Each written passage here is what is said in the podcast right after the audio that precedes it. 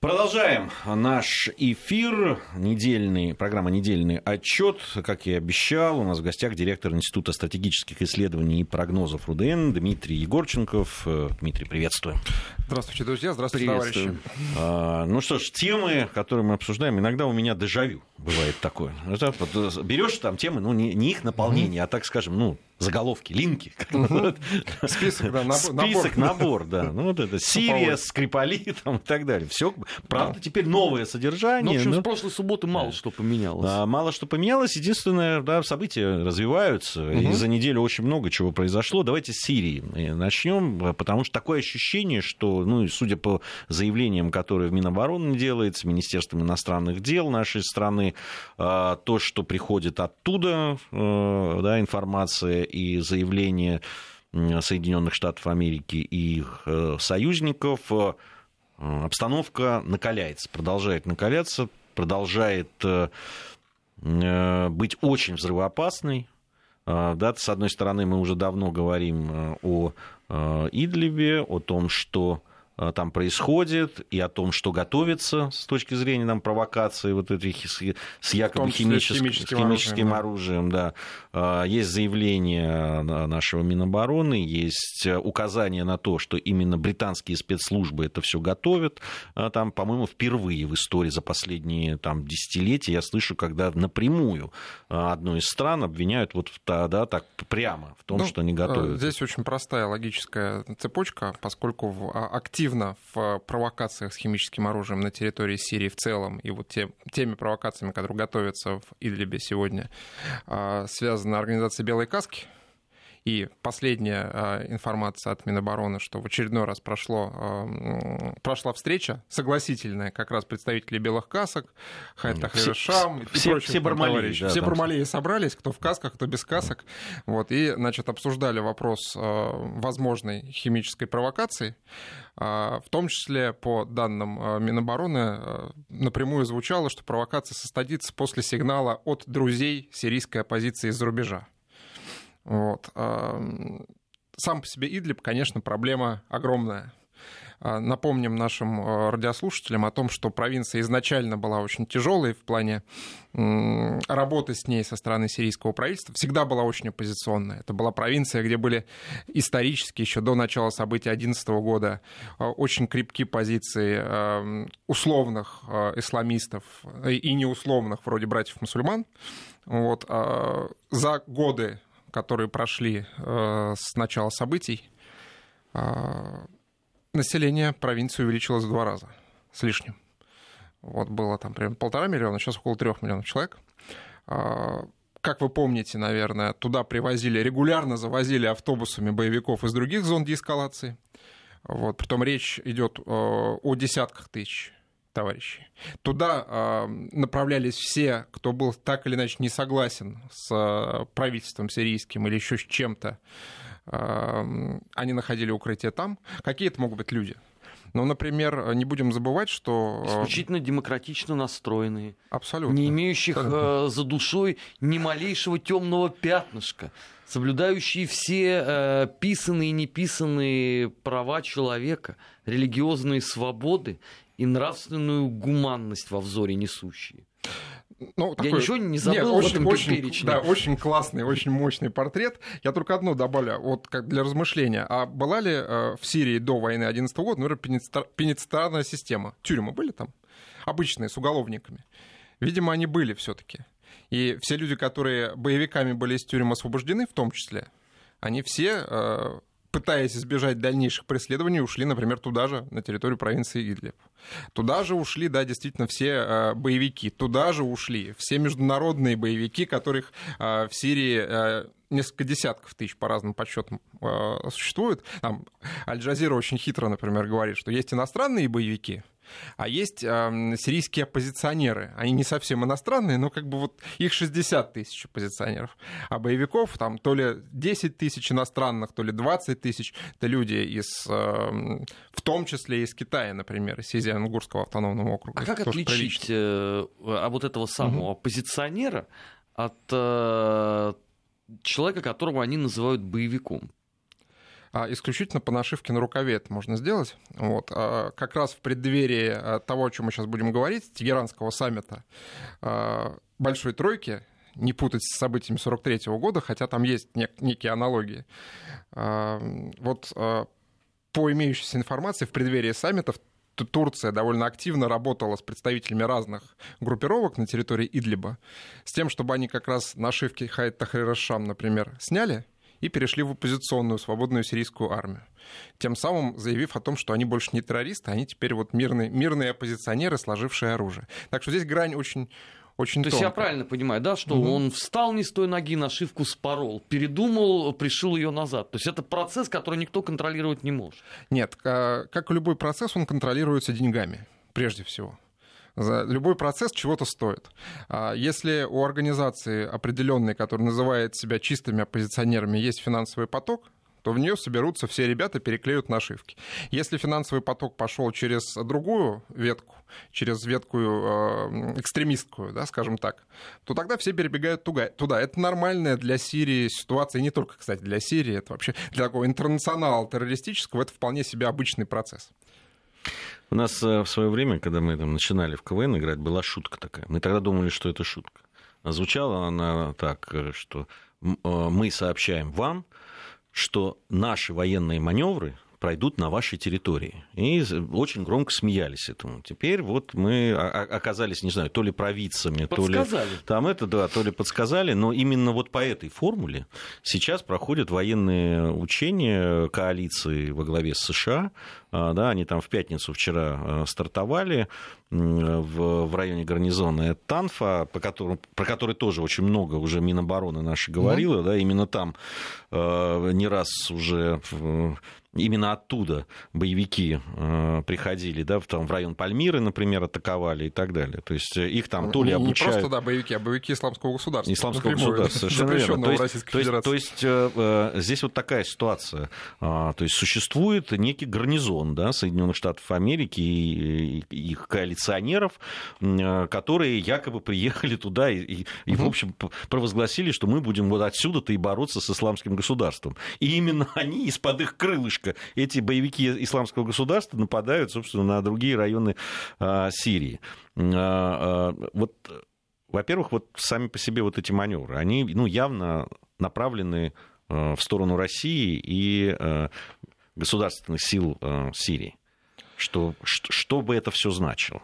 Значит, ну, задача американцев сегодня в Сирии очень кратко вписывается в такую парадоксальную формулу «так уйти, чтобы остаться».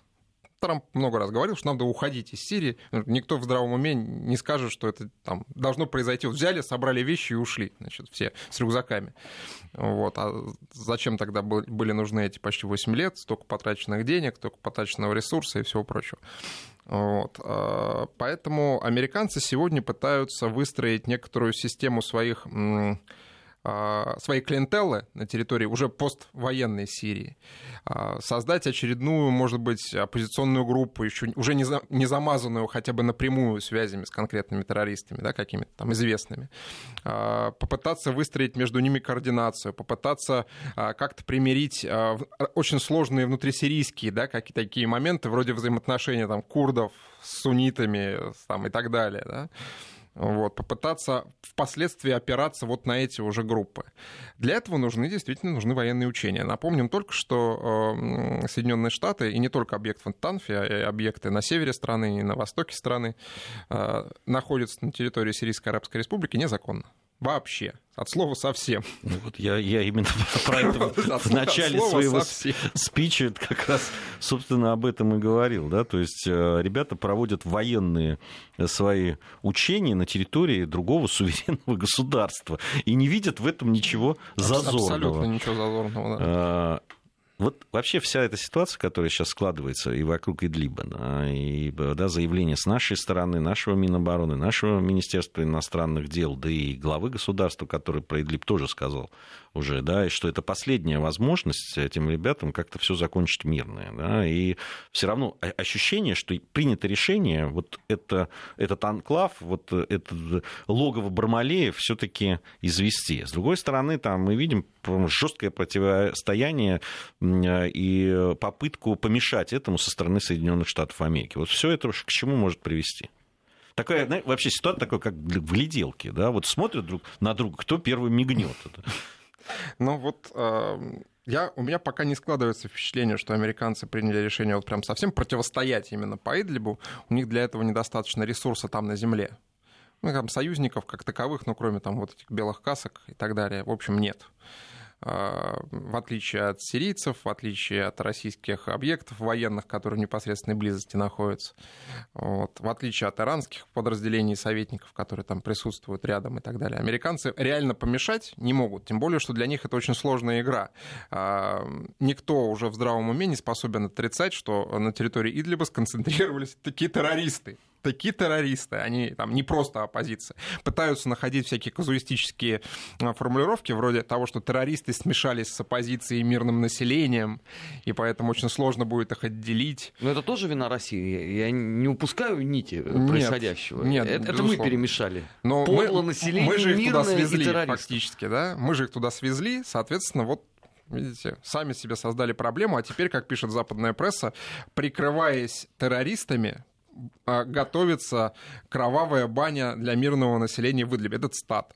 То есть, как, когда Европа отказалась э, благодаря сигналу из Вашингтона возвращать туда беженцев, она тем самым спасала их от участия в кровавой бане.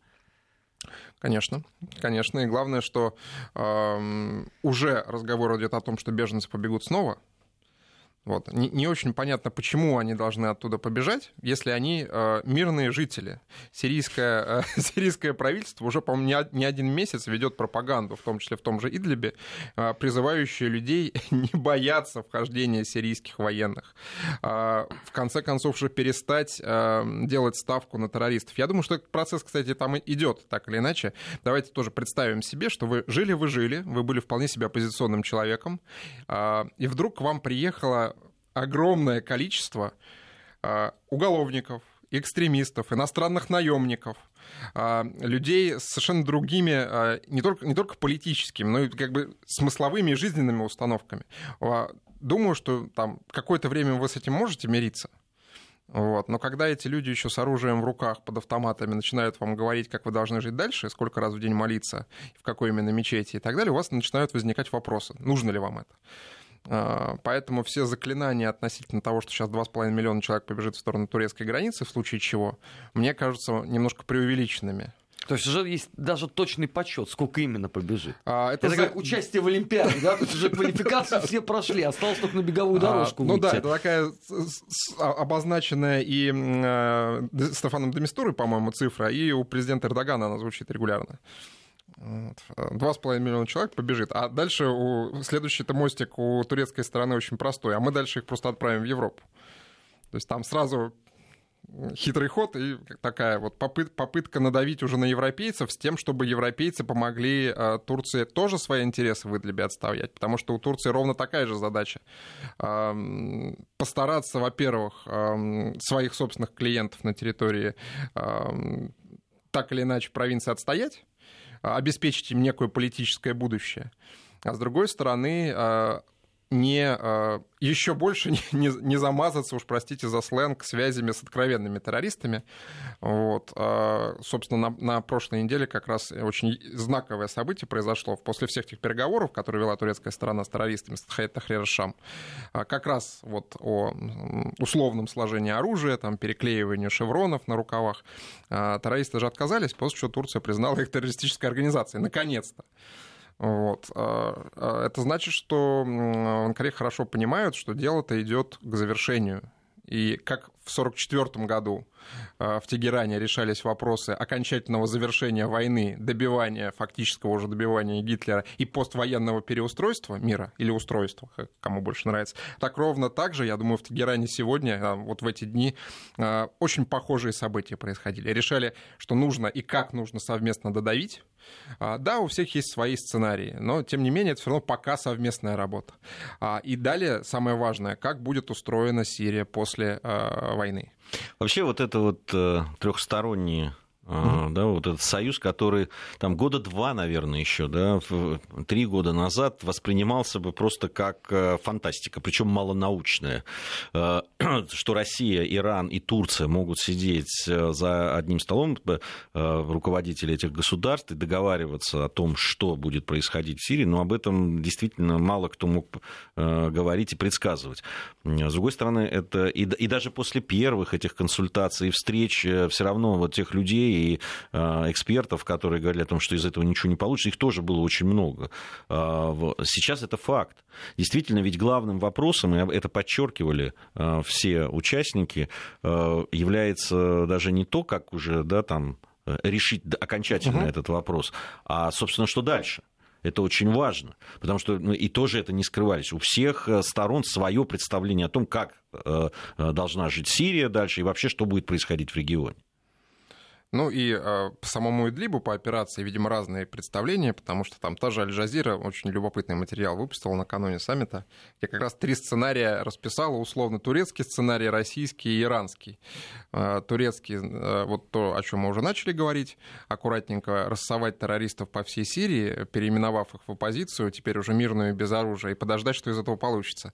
Э, иранский вариант э, пройтись катком, по на территории провинции Идлиб и действительно там каленым железом. Я здесь э, ссылаюсь исключительно на материал э, уважаемого катарского агентства.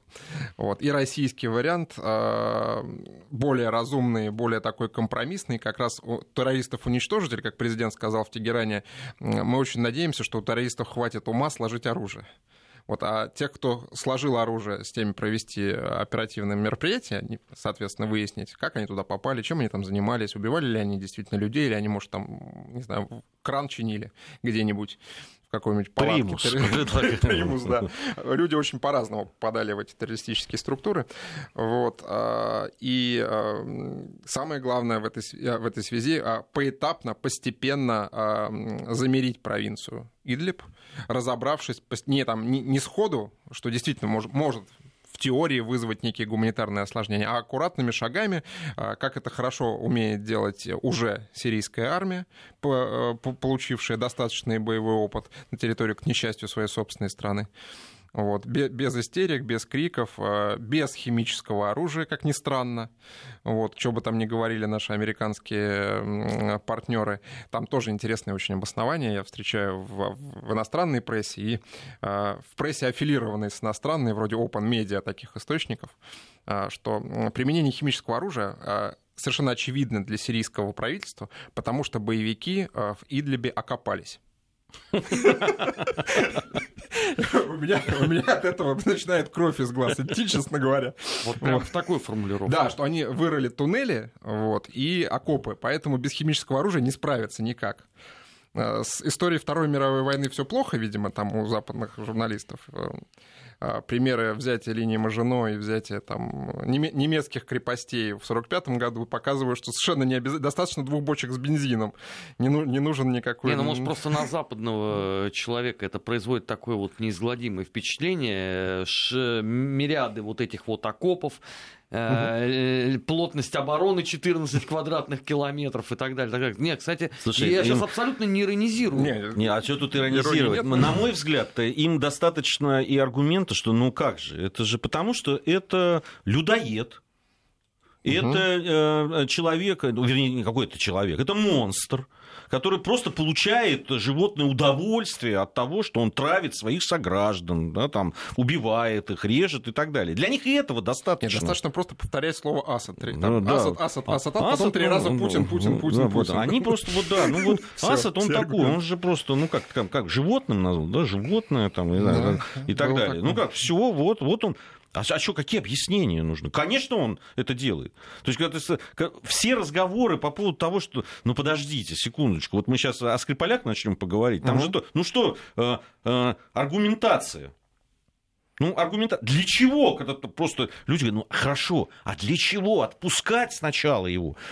Отпускать отсюда его дочь туда, а потом зачем-то вот это громоздить, и причем это делать так, чтобы вы точно вычислили, кто это сделал, понимаешь? Просто, э, да, вот это... Да, парашют еще за спиной болтается. Да, с одной стороны, вот эти да. вот карикатуры, которые появились, не карикатуры, фотожабы ага. вот эти, да, там из э, из э, фильма «Жестокий романс», когда едет Паратов там, и, значит, с цыганями, и там вот подпись, да, вот, значит, сотрудники, сотрудники ГРУ едут, да, да травить Скрипалей. Но, но это было бы смешно, если бы не было так действительно грустно. Но они же это все едят.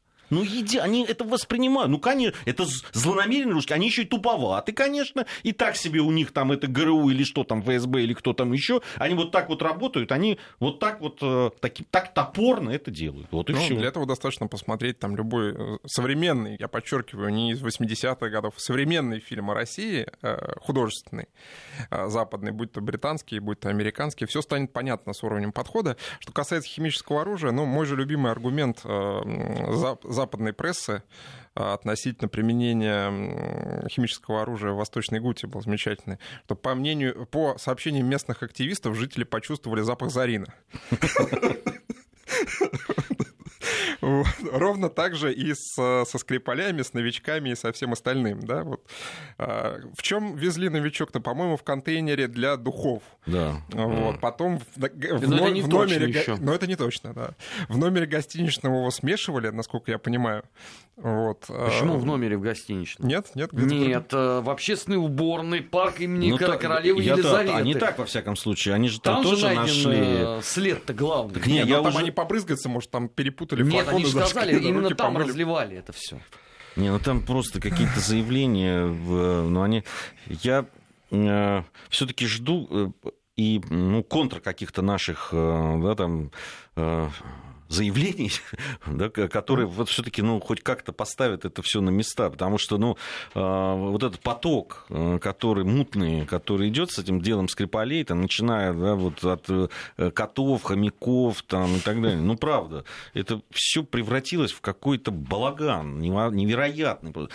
Если, с другой стороны, не учитывать, что на основании этого вводятся очень серьезные санкции, да, там, на площадке ООН, извините, это угу. обсуждается.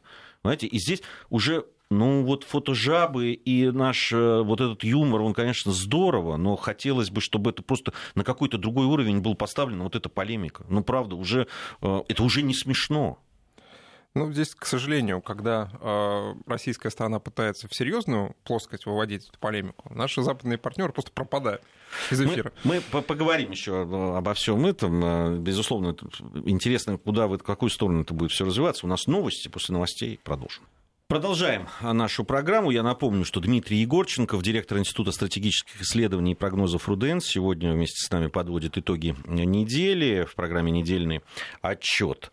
А, вот по поводу дела Скрипаля, это не только Скрипаля, но это очень уж это показательный а, такой а, показательное дело, и здесь э, в, нем очень хорошо отражается, да, как в лакмусовой бумажке Бумажки, тоже показывает, да. да, вот э, то, что происходит. Ведь э, мы уже, по-моему, на автомате, когда они начинают какие-то новые, да, вот эти сюжеты выдавать, да, и площадки, причем я говорю, ну если раньше это какие-то там э, газеты, средства массовой информации, э, ну иногда заявления там министра иностранных дел или даже премьер-министра Великобритании, но это ведь площадка теперь это уже международные серьезные площадки. Это все-таки заседание Совбеза, да, ООН да. было. А, и, и там все это продолжается. И мы сразу автоматически уже включаем такой сарказм. Да, вот прям вот, по-моему, уже у нас рефлексия. Рефлекс... Постмодернистскую иронию. Да, да постмодернистскую иронию, совершенно верно. Ну, э, потому что серьезно мы говорить не можем. Э, здесь Дмитрий абсолютно прав, э, когда говорит о том, что они куда-то раз сразу, они на это не отвечают. Они, кстати, вот эту иронию нашу, они теперь ставят как тоже... Вот посмотрите на них. Мы в этот момент, когда наш премьер-министр, значит, Э, рассказывал, выступает в парламенте, да, выступает в парламенте да. они, э, значит, сравнивают то, как она танцует, с тем, как танцует там, представитель МИДа России. Вот, видите, что об этом дальше говорить? Они просто издеваются, они просто смеются нам в лицо. Ну, сказать-то больше нечего, потому что когда задают людям простой и конкретный вопрос, э, а предъявите, пожалуйста, ну, хотя бы один какой-нибудь документ, хотя бы э, один какой-нибудь факт не э, выдуманный, кем-то, и чаще всего непрофессиональным. Обратите внимание, там полиция, та же великобританская, она себя ведет очень аккуратно. Потому что да, проводится расследование, не делает громких заявлений, старается, по крайней мере, там, да, есть некое политическое давление, но тем не менее. Развлекаются вот этой антироссийской истерией в основном политики, будь то в Великобритании, будь то за рубежом, за рубежом в смысле за океаном. Вот. Кстати, увязанные абсолютно вещи, потому что тот уровень истерии антироссийской, который мы в Соединенных Штатах наблюдаем, и последняя смешная история с CNN, когда они несколько раз Путина написали, просто вот называется «У кого что болит?» Путин, Путин, Путин в заголовке. Вот а, этот уровень истерии нарастает, он раскручивается, он начинает жить своей собственной жизнью. Уже формируется некая мифология в рамках информационного пространства. А, это, кстати, тоже логика такая поздняя, поздняя как знаете, кто-то говорил, что постмодернизм — это культурная логика позднего капитализма. Вот есть такая культурная логика. Когда ты а, не можешь ничем обосновать свои претензии на лидерство, вот, ты можешь только а, работать вот инструментами подобными, которыми сейчас действуют наши партнеры. Э, ложью, э, обвинениями, которые невозможно никак не доказать, не опровергнуть. Ну как, как можно опровергать очевидный бред? Опровергая бред, ты вступаешь в игру по их правилам, де-факто. Поэтому мне кажется, что наша позиция в этом смысле выверенная. Да, мы отшучиваемся, мы требуем доказательств, но мы там, не пытаемся делать постоянно такое серьезное лицо э, в стиле там, ранних 70-х. Изменился контекст, изменилась ситуация. Вот. А от нас, в принципе, этого самого и ждут. Чем более серьезное у нас будет лицо, тем более серьезно это будет восприниматься нашими оппонентами как очевидное совершенно доказательство, что именно Россия это сделала. Хорошо, а что тогда делать?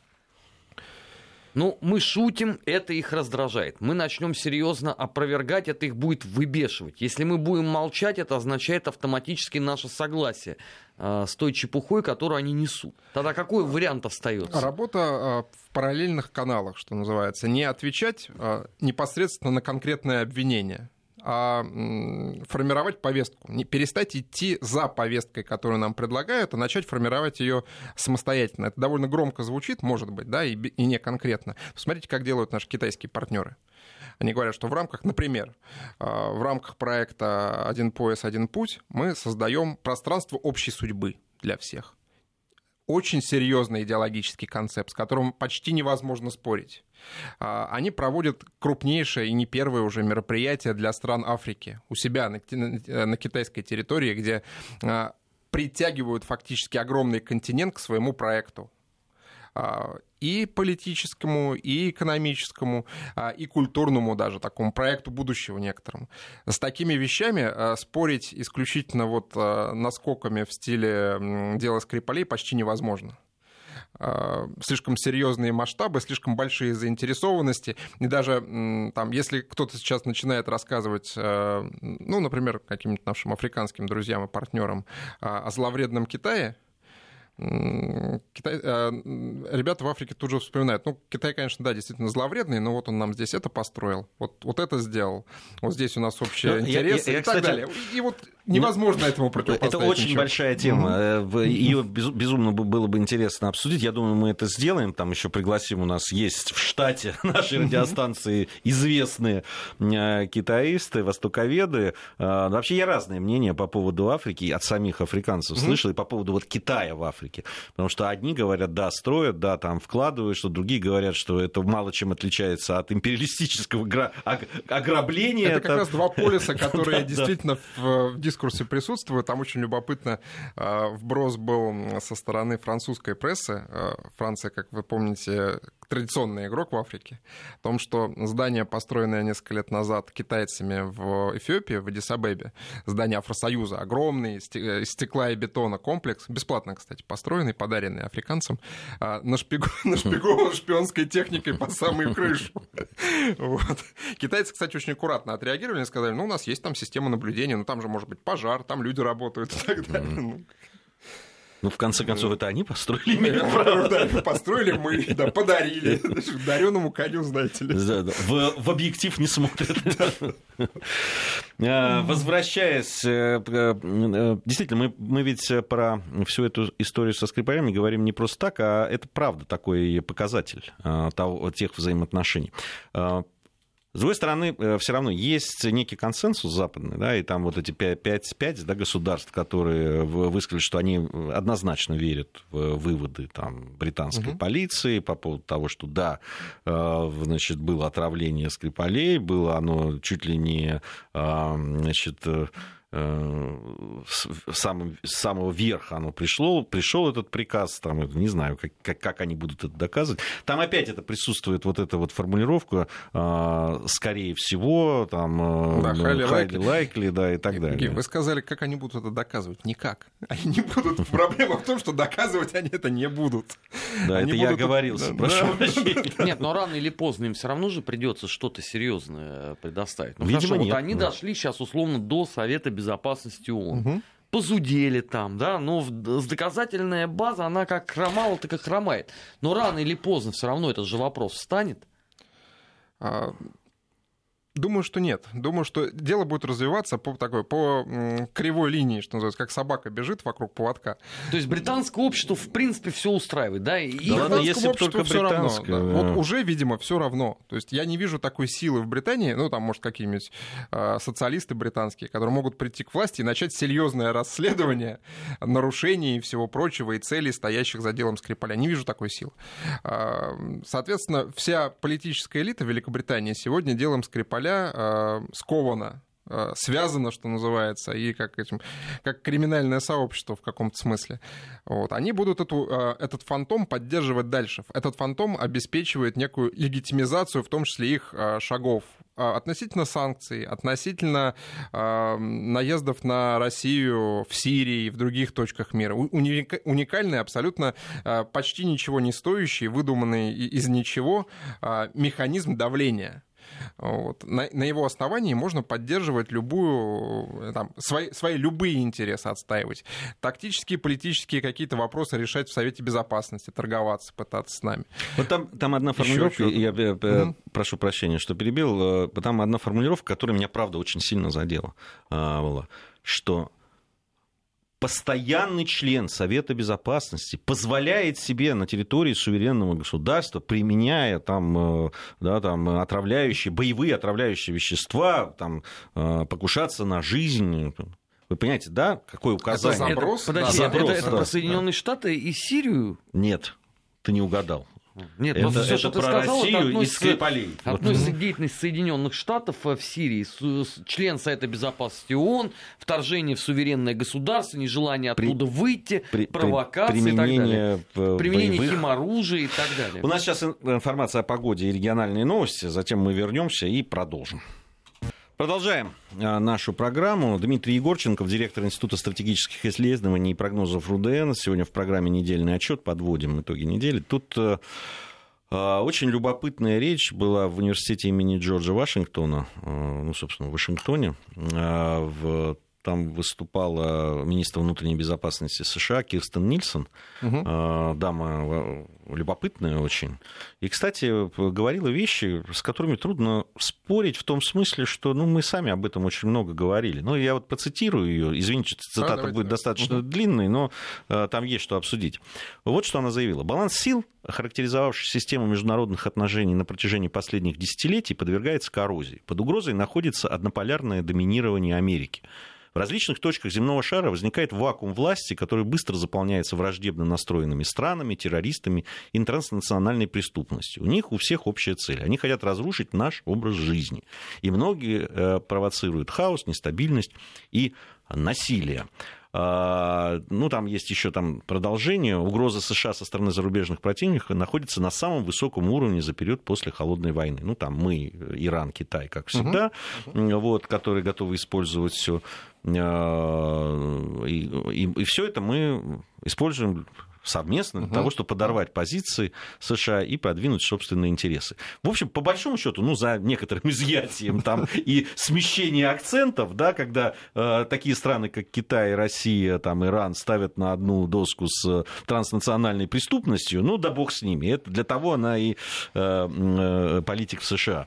Э, но так-то, ну да, ну да, ну, Именно да, так однополярный мир да, уходит в прошлое. Ну вот, а что тут спорить-то? А не хотят американцы с этим смиряться. Вот совершенно не хотят. Для них это серьезный удар по самосознанию, прежде всего, и по некой такой большой американской идее, которая а, даже не в 90-е годы стартовала. Она стартовала как раз а, с того, что именно Соединенные Штаты лидер свободного мира, вот, на контрасте с несвободным Восточным блоком многие, наверное, помнят, по-моему, 93-го выступления Джорджа Буша, еще старшего, когда он говорил о том, что а, народы Восточной Европы и Азии освободились от ерма, значит, тра-та-та-та-та, и дальше длительно. Вот, благодаря, собственно, усилиям Соединенных Штатов, разумеется, он имел в виду. А, вот это... Нет, ну, честно, честно сказал, сейчас это как-то принято говорить, что, знаете, Соединенные Штаты не участвовали в развале Советского Союза, что он сам развалился. Ну, тогда еще в 90-е годы, в ранние, там не скрывали американцы вот, своего участия. А, но с тех пор они действительно очень длительное время пробыли в состоянии монополярности. Никто там 90-е, начало 2000-х годов не, был способен составить им реальную конкуренцию политическую, да и, в общем, экономическую в каком-то смысле. Вот. Ситуация сейчас поменялась. Поменялась, мир стал... А, мне очень нравится формулировка, а, которую использует активно Сергей Викторович Лавров, полицентричным. Немного полярным. Многополярность подразумевает, что полюса конфликтуют между собой так или иначе вот, а полицентричным.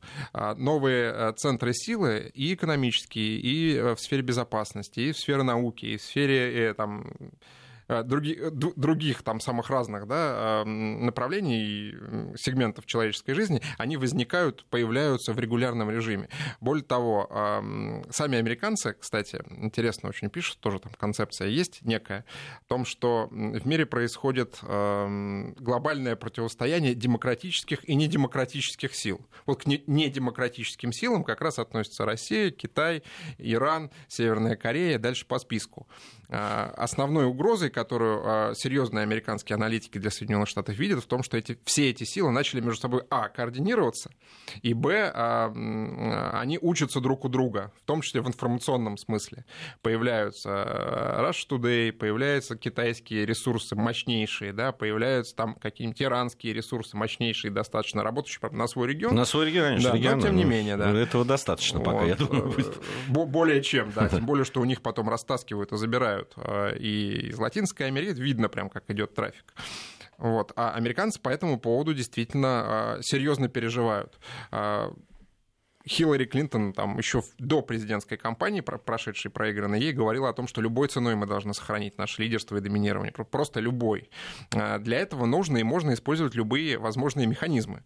Военную силу, да, можно, старый, хороший, проверенный, а, но ее недостаточно, потому что, во-первых, затраты, а, это становится все дороже, а, техника становится все сложнее, а значит все дороже. Никто не хочет отвечать, это тоже принципиально, за жизни солдат гибнущих. Вот пока мы на роботов полностью не перешли, поэтому к этому дело идет. Вот. Но пока за жизнь солдат кому-то надо отвечать, а очень не хочется. А, поэтому можно использовать огромный другой инструментарий. А, вмешательство в выборы. А, это все инструменты гибридной войны. Да? Вмешательство в выборы, террористические организации, частные военные компании, кибероперации самые разнообразные. Кто у нас идет впереди планеты всей в отношении создания структур киберопераций и войны в киберпространстве? Ну, конечно, наши американские партнеры, никто, никто другой вот использование совместное, одновременное всех этих э, средств э, должно как американские эксперты считают, обеспечить, ну, если не продолжение доминирования Соединенных Штатов, но хотя бы в ближайшей перспективе, то серьезное осложнение жизни соперников. Зачем это нужно? А, американцы хорошо осознают, что в рамках той системы, которая в мире формируется, удерживать экономическое лидерство самостоятельно будет очень тяжело. А, и технологическое, и, значит, и экономическое. А мир, как мы с вами знаем, хорошо находится на стадии нового прыжка в новый технологический уклад. Американцы очень хотят прыгнуть в этот уклад первыми, Вот. Кто первый встал, называется, того и тапки. А все остальные будут идти в хвосте, будут э, ориентироваться на те тренды, которые задаются американскими там, компаниями и так далее по всему миру. А, пока а, этот прыжок Соединенных Штатов туда первыми не очевиден. Совершенно не очевиден. А что же они перед тем, как прыгать, угу не удосужились хотя бы ботиночки какие-нибудь надеть. Ну, в смысле, что если вы говорите о том, что вы такие все были сверхзащищенные, лучшая контрразведка, лучшая разведка, каким же образом вас с завидным постоянством ломают хакеры, которых вы потом приписываете кому угодно, ну, прежде всего, там, э, Китай, Россия. Каким же образом гиперзащищенная система политическая Соединенных Штатов оказалась разрушена до основания, если судить по заявлениям из Белого дома, э, в отдельно взятые какие-то выборы. Причем вместо того, чтобы заняться ее ремонтом, они добивают остатки. Потому что ведь они уже сказали, что, ну, понятно, в ноябре уже выборы все. Уже вмешалась Уже Россия. вмешалась Россия, Россия вмешалась, да, бесполезно. Да, да, Речь идет о том, чтобы сохранить себя хотя бы в какой-то мере до 2020 года. Ну, при этом э, очень важно понимать, что там ни одно государство современное не является таким монолитом. Да? Соединенные Штаты хороший пример такого подхода. Э, конкуренция элит внутри Соединенных Штатов, она значительно более серьезная, чем, чем даже в России. Вот. Прежде всего потому, что на Соединенные Штаты завязана еще и народившаяся глобальная элита. А, которая уже не связывает свои интересы с интересами конкретного там, государства, там, будь то европейское какое-то, еще где-то, ну, любое может быть. Вот. А, и, кстати, даже с интересами Соединенных Штатов не до конца связывают. У них есть свои э, интересы. Вот. Другой Своя вопрос, шерсть, что... я бы даже сказал. Да, у нас здесь своя атмосфера, да. Вот. Другой вопрос, что Соединенные Штаты для этой наднациональной элиты сегодня инструмент влияния. Вот такой хороший, хорошая дубина, которую можно использовать. А, и вот за эту дубину сейчас идет серьезнейшая борьба. В чьих руках она окажется?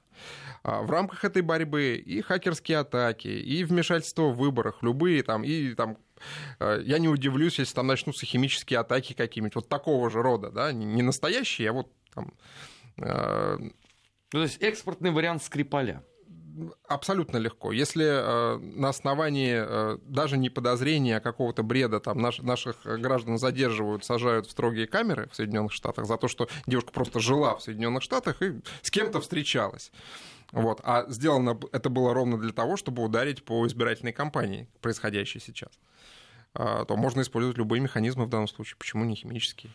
Ну, действительно, правил становится все меньше и меньше. Э, мы об этом Правило тоже очень... остается только одно. Нет никаких правил. Нет никаких угу. правил, да. Если раньше, ну, они там были там неписанные, внутренние какие-то, да, там э, мы много об этом читали, много слышали от э, ветеранов, да, там движения, там разведки и так далее, что все-таки какие-то правила и какие-то нормы поведения были. Не то, что они там всегда соблюдались, но любой выход за, э, за грань вот этой красной линии, они были чреваты да, всегда возмездие. Сейчас их точно нет. Вот, ну, вот правда, нет ни, ни в чем. Да, да, если на площадке э, ООН, там, да, в, люди просто без, показывают какие-то фотографии, какие-то...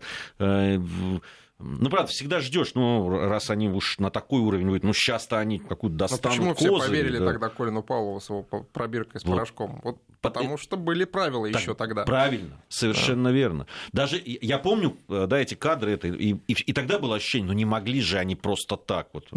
И, а когда выяснилось, что могли, ну да, все, я, я после этого, этот аргумент, интересно на него, кстати, реагируют западные партнеры. Наши, вот, с, очень часто с журналистами, когда западными общаешься, говоришь, и когда вспоминаешь, ну подождите, а вот это вот там, это пробирочка со слиной мочой, которую э, Колин Пауэлл-то тряс в ООН, об этом как? И они делают вид, что ты ничего не говорил. Они так раз так растворяются. Ну, кто старое помянет, да, Что вы? Ну, хватит уже. Вот так вот. Они бы лучше рассказали, как они помогали э, преступному, в кавычках, режиму Саддама Хусейна э, разрабатывать химическое, биологическое, да, откуда ядерное. Оно откуда оно вдруг там технологии появились? Не работали там случайно ли американские, канадские, французские, западногерманские, английские и прочие компании? Вот. Так вот, совершенно случайно. Нет, они же сказали уже, кстати, по этому поводу, что во всем был виноват Советский Союз. Кто там разрабатывал план, который Саддам Хусейн благополучно обвалил, э, внеся туда свои импровизационные нотки? Это был ваш генерал Макашов. Все как бы, поэтому вы за все отвечаете. Ну, конечно, он должен был развернуться в Кувейте и уже двинуться дальше вместе с Жириновским в сторону Индийского океана. Все же очевидно. Да, да, ну и так как они использовали в свое время Саддама Хусейна против Ирана, который был mm-hmm. врагом тоже. Большое спасибо, спасибо, Дмитрий, за участие в нашей программе. Дмитрий Егорченков, директор Института стратегических исследований и прогнозов РУДН. Совсем скоро программа «Бывший» Алексей Мартынов.